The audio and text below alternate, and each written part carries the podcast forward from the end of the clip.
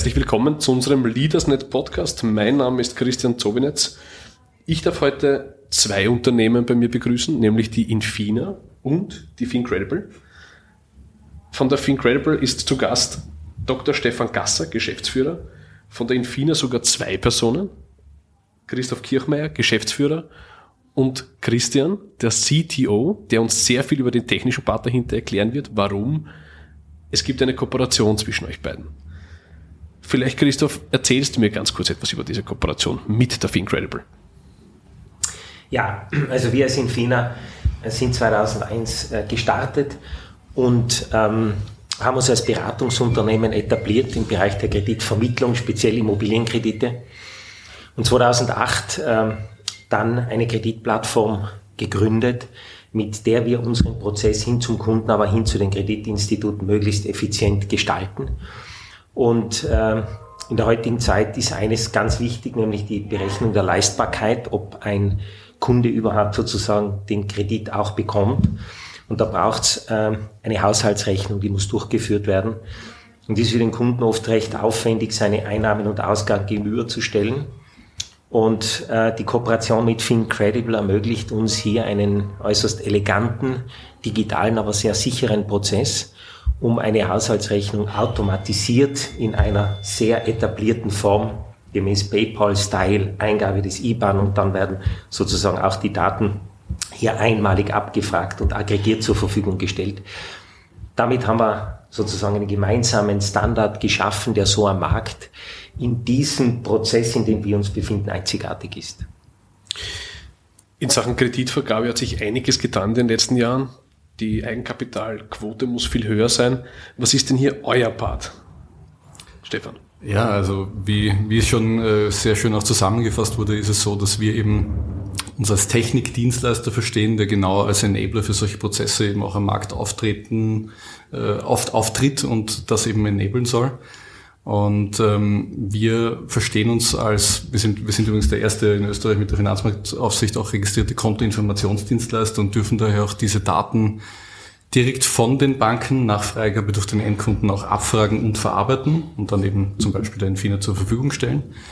Und äh, wir verstehen uns auch darauf, äh, legen sehr großen Wert darauf, dass wir da für die jeweilige Industrie, in der diese Verarbeitung stattfindet, eben passende Informationen zur Verfügung stellen, um dann auch den Vertragsabschluss für den Endkunden so einfach, schnell und unkompliziert wie möglich zu machen. Also Enablement, äh, um sozusagen die User Experience einfach zu verbessern. Das heißt, das Thema KYC, Know Your Client, wird in der nächsten Zeit noch wichtiger werden? Oder es, ja, also wichtiger denn je, würde ich fast sagen. Es, es, ist ja fast nicht mehr möglich, es noch zu steigern in der Wichtigkeit, ja. Aber nachdem ja auch teilweise auch echt etablierte Prozesse wie zum Beispiel Fotoident äh, jetzt gerade relativ aktuell auch wegfallen und ich dann vielleicht sogar nur auf Videoident angewiesen bin in manchen Verfahren, ist es natürlich sehr, sehr spannend mit ähm, so, einem, so einem Prozess, wie wir ihn eben haben, mit der Bankkontoabfrage und darauf basierend auch einem KYC-Prozess, wenn gewünscht, ähm, einen einfachen, schnellen digitalen Weg zu gehen, der ohne sozusagen einen Berater auskommt, der jetzt am anderen Ende sitzt und dann wartet, bis jemand in der Video-Identschleife auftaucht. Da ist un unglaublich viel Datenvolumen im Spiel. Wie sichert man das ganze Thema Datensicherheit bei euch? Ja, äh, da darf ich mich zu Wort melden. äh, das ist natürlich eine große Herausforderung, weil wir jede Menge an persönlichen Daten verarbeiten müssen, äh, weil wir ja nur dann den besten Kredit für den Kunden finden können. Da fallen viele Daten an und das sind sensible Daten. Und da ist natürlich das Thema DSGVO ein ganz wesentliches. Wir müssen natürlich extrem sorgsam mit diesen Daten umgehen. Wir müssen sämtliche Vorgaben, gesetzliche Vorgaben einhalten. Und gerade solche Prozesse, wie wir sie hier geschaffen haben, die verbessern ja äh, diese äh, Mechaniken extrem, weil es möglich wird, alle technischen Maßnahmen äh, die State of the Art sind, zu verwenden, um die Daten gesichert zu übertragen und dann auch dazu, äh, da, da, dafür zu sorgen, dass wirklich nur jene Daten, die wirklich benötigt werden und vom Kunden freigegeben worden sind, bei uns landen, bei den Banken landen, dass die richtige Qualität da ist, dass die Integrität vorhanden ist. Also da, da helfen uns diese, diese, diese neuen Schnittstellen, diese neuen Möglichkeiten ganz enorm. Und ich würde vielleicht von, von Seiten von Crable noch kurz ergänzen, äh, stimme natürlich voll zu. Ähm, zusätzlich ist es auch tatsächlich so, dass auch bei Datenerhebung und Löschung, ähm, das ist dann der Prozess, der auch bei uns äh, in, in dem Rahmen noch teilweise abgeführt wird, dass auch hier natürlich durch die Vollautomatisierung sehr, sehr schön auch die, die regulatorischen Vorgaben eben eingehalten werden können. Und gerade das ist ja eigentlich auch der Grund, warum es überhaupt diese Möglichkeit gibt des Kontozugriffs durch einen regulierten Dienstleister wie uns, dass eben die Datenhoheit nicht mehr bei zum Beispiel der kontoführenden Bank liegt, so wie es bisher eben in der Vergangenheit war, sondern die Datenhoheit obliegt bei der Privatperson, die dieses Konto führt. Und wenn diese Person die Daten freigeben will, um eben schneller zum Beispiel zu einem Kredit äh, zu kommen und auch ein, zu einem passenden Kredit mit der Leistbarkeit eben, dann kann diese Person diese Freigabe durchführen. Und wenn sie das nicht möchte, dann führt sie keine Freigabe durch. Jetzt werden digitale Kreditvorgaben vermutlich in nächster Zeit immer mehr werden. Das wissen wir alle nicht, aber welche Hausaufgaben sind für uns oder für euch noch zu tätigen? Ja, wir arbeiten ja an der gesamten Prozesskette. Wir haben jetzt sehr viel über den Kunden gesprochen, mhm. aber wenn man sich den gesamten Kreditvergabeprozess äh, anschaut, dann ist ja der, die Interaktion mit dem Kunden ein ganz wesentlicher Teil, aber nicht der gesamte Prozess. Es muss ja dann auch das richtige Produkt ausgewählt werden. Wir haben ja über 400 30 mittlerweile, Christoph, glaube ich, wenn ich es richtig im Kopf habe, Kreditprodukte, Herauslagekriterien von Kreditprodukten komplett digitalisiert. Und hier den besten Match zu finden zur jeweiligen Situation, zum jeweiligen Kunden, das ist natürlich eine große Herausforderung, aber auch dann nach hinten hin, wenn dann die Daten weitergehen ans Kreditinstitut, damit auch die ähm, die Auszahlung, damit der Kunde sozusagen möglichst schnell an sein Geld kommt, damit dieser Prozess möglichst schnell wird. Ja, da ist natürlich an jeder Stelle, es sind immer wieder Stellschrauben, wo wir optimieren können und wo wir die Prozesse immer noch digitaler und äh, eleganter gestalten können. Stefan, eine Frage an dich. Was ist die sogenannte KIM-Verordnung?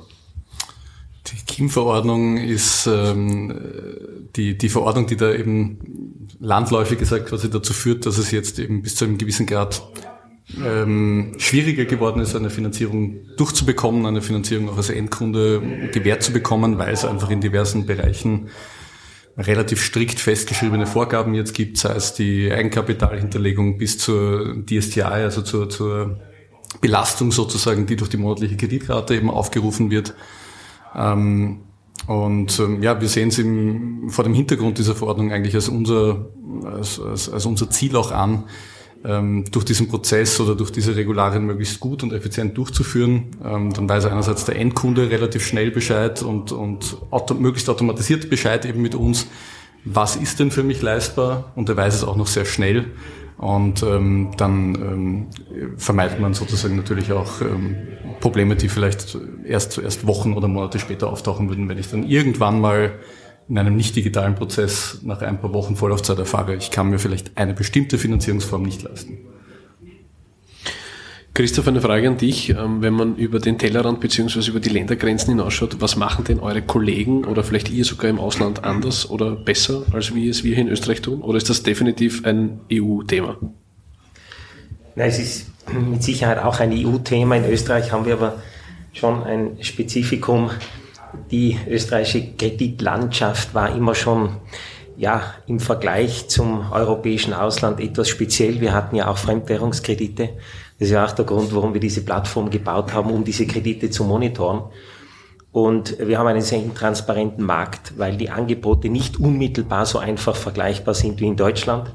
Wir decken derzeit ca. 10 Prozent des Neugeschäftes aller vermittelten Wohnkredite in Österreich ab mit einem Volumen von 1,6 Milliarden im letzten Jahr.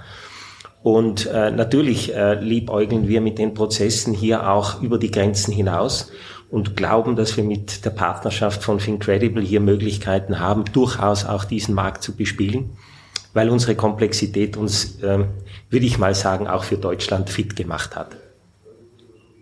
Was wird sich generell am Immobiliensektor verändern in nächster Zeit? Naja, am Immobiliensektor, der ja gerade auftrocknet, was zumindest die Transaktionen betrifft, weil sich der Käufer und der Verkäufer nicht finden, ähm, man hat sozusagen als Verkäufer eine andere Erwartung was den Preis betrifft, als, als der Käufer. Und äh, da ist es also im Moment so, dass äh, vorwiegend vermögendere Kunden, die vielleicht schon eine Immobilie besitzen, jetzt darauf warten, dass die Preise etwas nachgeben und das hohe Zinsniveau führt ja auch dazu, dass die Preise nicht nur stagnieren, sondern real bereits rückläufig sind. Und ähm, wenn die Kunden erkennen, dass äh, man sozusagen aus der Inflation vor allem auch durch ein Immobilieninvestment herauskommt, dann wird es wieder einen Ran auf die Immobilien geben und dann werden die Preise nicht nur stabil bleiben, sondern auch wieder steigen. Und gerade in so einem Marktumfeld ist es vielleicht umso wichtiger, jetzt hast du gesagt, der Markt trocknet bis zu einem gewissen Grad auf. Ähm, also gerade in so einem Marktumfeld ist es ja durchaus wichtig, dann die Kunden, die auch in so einem Marktumfeld tätig sein möchten und eine Immobilie erwerben möchten, denen sozusagen bestmöglich, einen bestmöglichen Prozess zur Verfügung zu stellen, die möglichst effizient eben durch alles durchzuführen, damit die eben auch die Produkte abschließen können, die sie jetzt benötigen, trotz des schwierigen Marktumfelds mit einer hohen Zinslast natürlich. Ja. Vielen Dank für unser Gespräch war sehr interessant. Ähm, äh, vielleicht möchtet ihr noch etwas zum Thema Kooperation sagen, wie denn die Kooperation im Detail entstanden ist zwischen äh, Fincredible und äh, Infina. Äh, warum habt ihr gegenseitig eure Dienstleistungen gebraucht?